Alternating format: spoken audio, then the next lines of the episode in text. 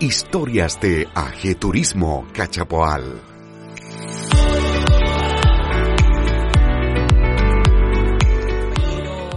Y partner Enrique Brown, que también va a hacer una presentación también de las redes que estamos conectados, Roberto, para que la gente también se vaya conectando.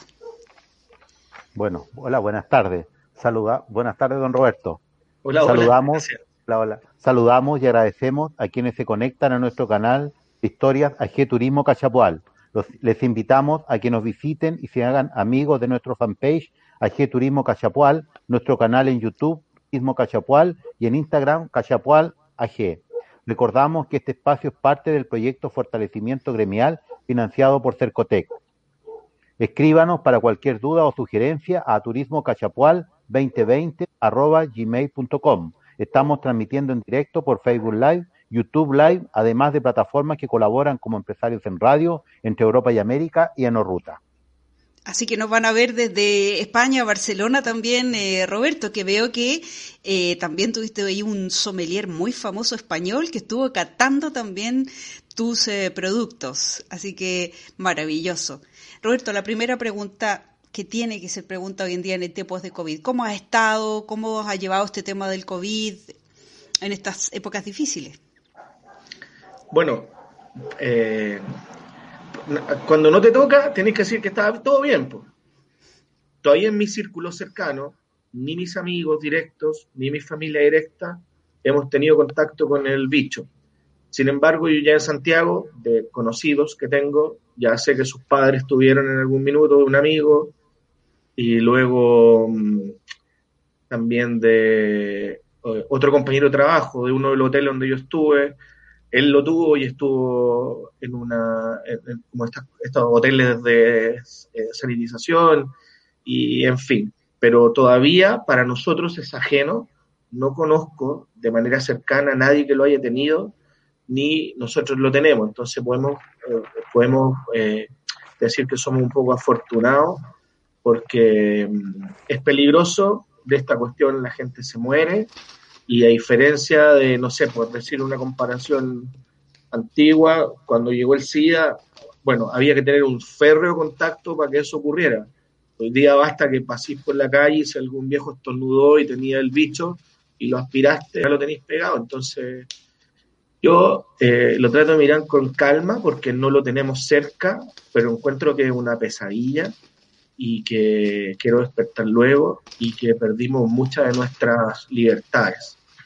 Entonces hay que encomendarse nomás a Dios, a los que creen en Él y pedir que esto se termine luego, porque también pega muy fuerte en los bolsillos de las personas, partiendo por mi familia. Exacto, yo coincido plenamente, esto es una pesadilla y, está afectando mucho eh, el tema económico, que sabemos que la salud es lo primero, pero quizá, no sé, a lo mejor eh, vamos a tener que hacer el efecto manada, como llaman algunos, ¿no? Bueno, vamos a ver cómo, cómo prosigue el tema del COVID y Enrique, tenías más preguntas también para Roberto.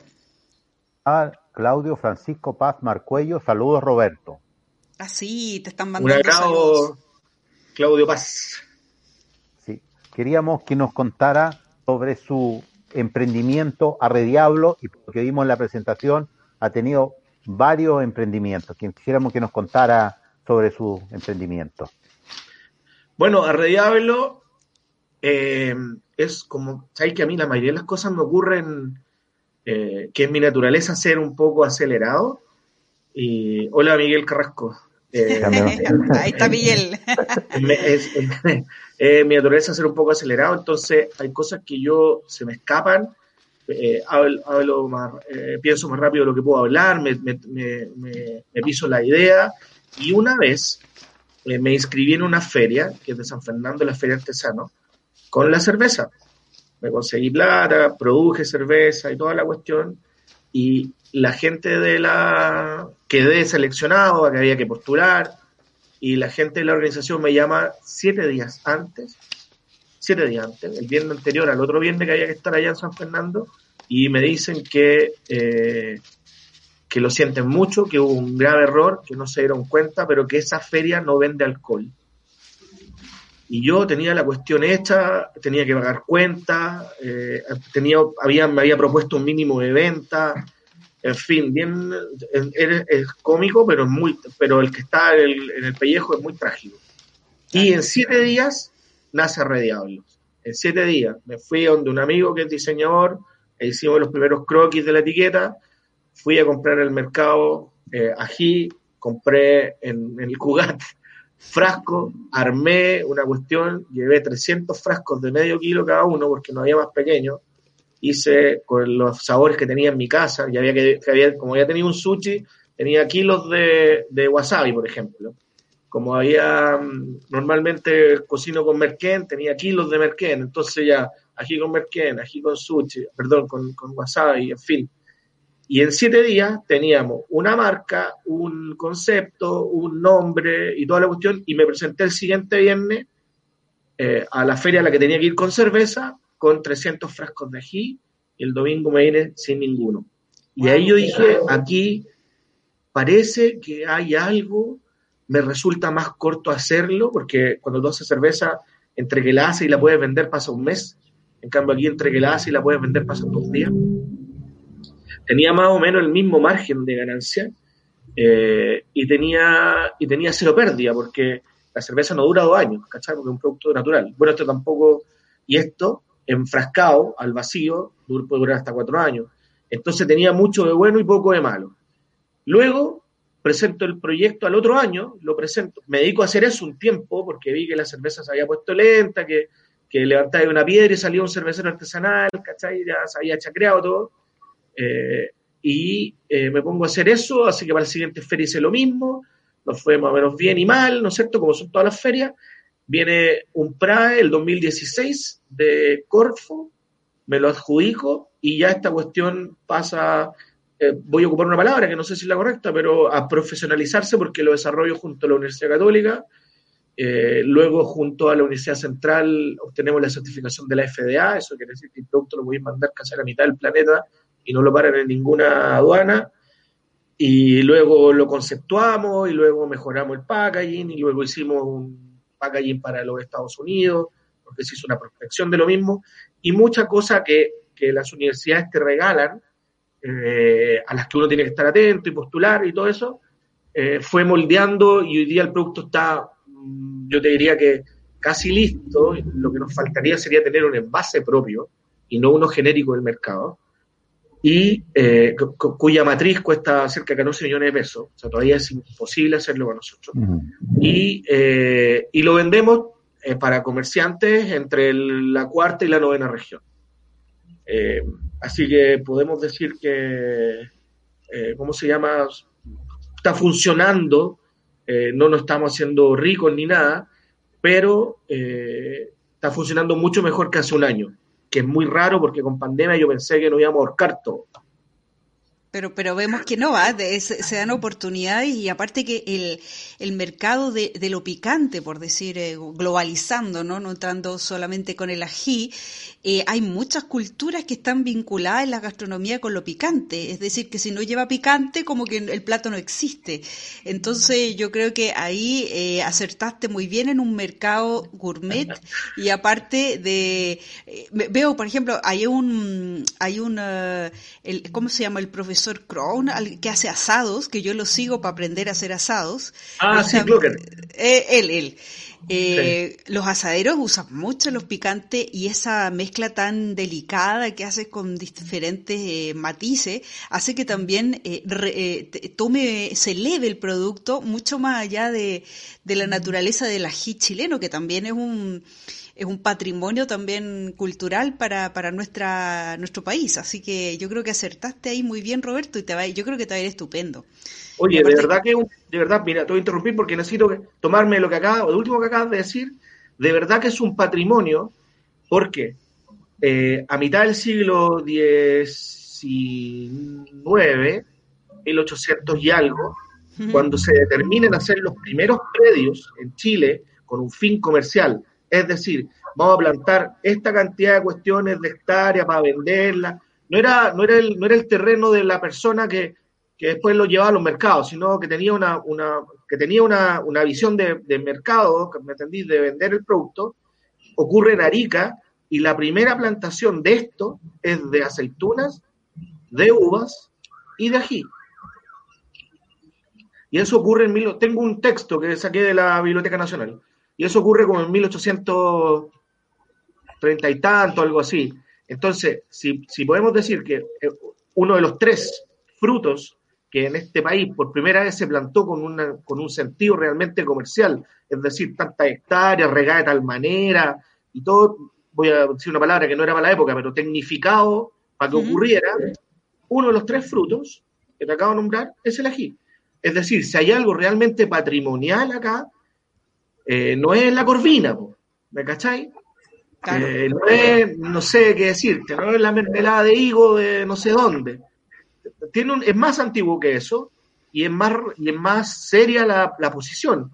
Y, y, es, y, es, verdad, es la uva, la aceituna y el ají. Entonces sí, de verdad, debería ser un producto patrimonial. Sí, eh, una, una marca el fruto, registrada. Primero el fruto como tal, y luego los que se dediquen a hacer cosas con ese fruto. La gente que hace cosas con el, la uva, el, bueno, la, los viñateros, ¿no es cierto? Y toda la industria que tiene que ver con la aceituna, desde la aceite de oliva, pasando por ahí. ¿Tú crees que no hace falta un, como una especie de sello característico de la región de O'Higgins, algo que, que haga como denominación de origen, algo similar que nos potencie como región?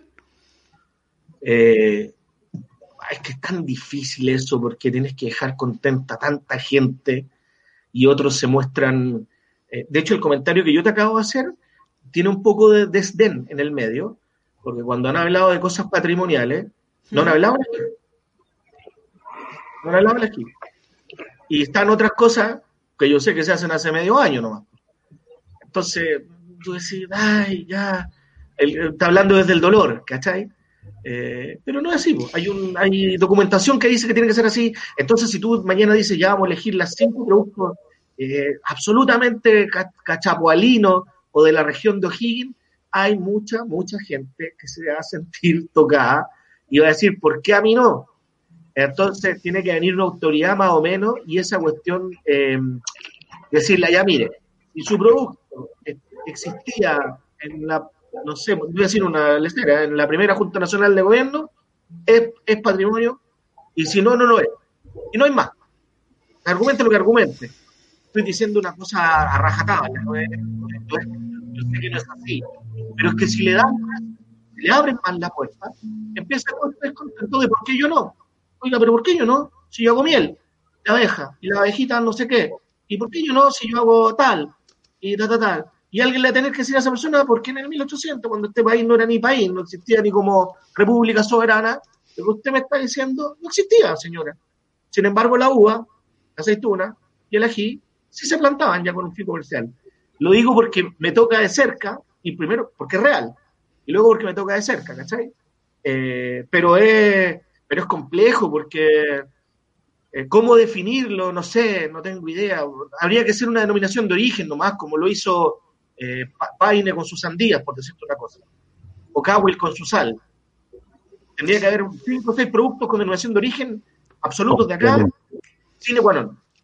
Sí, y, y, un tema, o sea, mientras tú estabas hablando, busqué porque yo sabía que el ají, en el caso como del Chile, de México, son productos originarios de América. Y de hecho, acabo de encontrar un documento por las redes de una, que está hecho en Girona, en, en, en, en Cataluña, donde habla de eh, ají patrimonio alimentario de América eh, y de la universal, universalidad de su uso, un máster en turismo cultural. O sea, desde Europa nos están enseñando de que tenemos un patrimonio, un oro ahí rojo, que sí. no le sacamos provecho y además en marca registrada de la cultura de América y que además se podría posesionar en la región. O sea, ahí tienes envasado un, un producto maravilloso que nos podría diferenciar aprovechando el tema regional eh, que, que, hay que darle nomás por Roberto, si, si por algún lado esto tiene que darse a conocer y resonar, o sea, sí, de hecho el producto sí. ya está hecho. Sí, claro, sí. lo otro es el adorno nomás, pero, es, pero ya la cosa está funcionando y es muy choro que sea justo un ají, porque un ají pertenece a la familia de las soláceas, que se dan solamente cinco meses del año. Y eso todavía sea muy especial, porque hace mucho tiempo, cuando yo era más chico, no había tomate todo el año. Hoy día hay tomate todo el año. Sí. Bueno, hoy día hay ají todo el año, pero porque llega de Ovalle y La Serena en esta región. No porque se dé en esta región, porque en esta región se da entre enero y mayo de cada año. Y no hay más. No hay más sol, no hay más fruto. Y eso es muy bueno. Antes el cerdo se comía también en una época del año. Y en otra no se comía. ¿De acuerdo? Mm. bueno, esto todavía ocurre con el ají. Y la uva sale en una época del año. Hay vendimia en tal fecha, porque pues no hay más parras ni uva. Claro. Hay, ¿cómo se llama? Sarmiento y, hoja seca. Eh, entonces, si vas a la, si vas a la historia del mismo producto, te das cuenta que sí tiene una historia de patrimonio solito. ¿Me cacháis? Sí, claro que sí. es muy patrimonial, pero es de Perú. El rocoto. Y luego, cuando, hay, cuando nosotros ganamos la guerra, ya es de Arica. Pero no era de Chile. Ni se plantaba con fines comerciales tampoco. Eso salía como la mala hierba. Y complementando a Roberto, en la en el trabajo que hizo el profesor Pablo Lacoste de Patrimonio y Desarrollo Territorial, ya dice que en 1778 el corregidor de Colchagua identifica grandes plantaciones de ajiales. Ajiales. En, ajiales, sí, En Huacarhue, en Coinco, en Olivar, Corcolén y Mayoa. Ahora, convengamos que en 1700 y tanto, grandes plantaciones no eran tan grandes. Sí. No eran tan grandes, uno, y no tenían un fin comercial. La gente no la plantaba para que hubieran abastos, sino había abastos.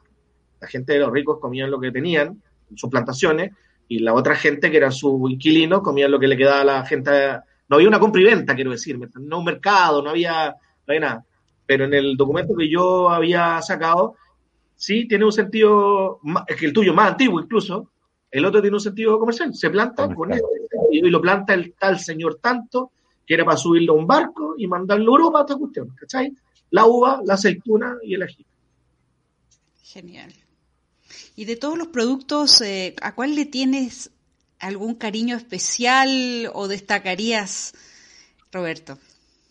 Pucha, yo creo que las, de todos los que he hecho, yo creo que la cerveza, que es con el primero que partí, y, y ahí también eh, eh, pasa lo que cuando uno dice nadie sabe para quién trabaja, solo por la, por la tosudez de mi mamá, de estar hinchando en el registro de patente y todo eso, eh, logramos tener una patente comercial eh, que funcionara en ese sentido porque era una venta alcohol, eh, a diferencia de un par más, que los conocí muchos años después y que mm, se dedicaban a eso, más antiguos que yo, pero de manera no, no formalizada. Y si no estaba formalizada, para, el, para, para las tributaciones, para un montón de cosas no existían, ¿entiendes? Entonces yo creo que eh, finalmente eso, que es la primera vez que nos ponemos a hacer algo que no sea relacionado con la gastronomía directa, eh, yo creo que el afecto y el cariño está por ese primer producto. Fue como, como el, primer hijo, ¿ah? la cerveza. Aparte que... ¿Sí? Dale, es que una prueba, todo es una prueba. Tú no, no, no podís, tú, ni hoy día yo te podría decir que le pegué el palo al gato, todo es una prueba. Y en ese tiempo era más prueba todavía, porque todo, no había, yo estoy hablando hace 13 años, no había ecosistema, emprendedor, no hablaban de nada de esto, eh, todo era con tu bolsillo, Cercotec no te pasaba un peso porque no tenía, ahora le están pasando plata a las ideas de negocio, es decir, mm. alguien que no lo tenga en su cabeza, que no sé, porque va a vender arena en el desierto y que le puede ir bien. En ese minuto no, en ese minuto tenía que tener venta, haberle quitado un pedazo de mercado a otro, y más encima, en el asunto de la cerveza no estaba compitiendo con el de al lado, estaba compitiendo con la CCU que lleva 200 años haciendo cerveza acá, y que el litro vale 700 pesos, entonces era una uy, desleal absolutamente. Mm. Eh, eso requirió harta cabeza, paciencia y, mucho la velada para poder venderla. Te digo que uh, podríamos haber vendido ampolletas quemadas y lo hubiéramos hecho en el minuto de lo, de lo bueno que nos volvimos como vendedores con la cerveza. Solo para poder competir con lo otro y en ciudad minera. Era más bravo todavía. O sea, eh, tú eres de, de, las guerras duras, ¿ah? O sea, Roberto, estás... tiene cuero, y chancho. Le quería escribir un libro de, de, qué es lo que emprender para que la gente le dé escosor y se tire o no de verdad. Yo te cuento lo que me ha pasado y casi famoso. Pero eh, oye, es necesario gente como tú porque es la que es la que levanta la, las economías cuando estamos en estos procesos. proyecto de fortalecimiento gremial financiado por Cercotec.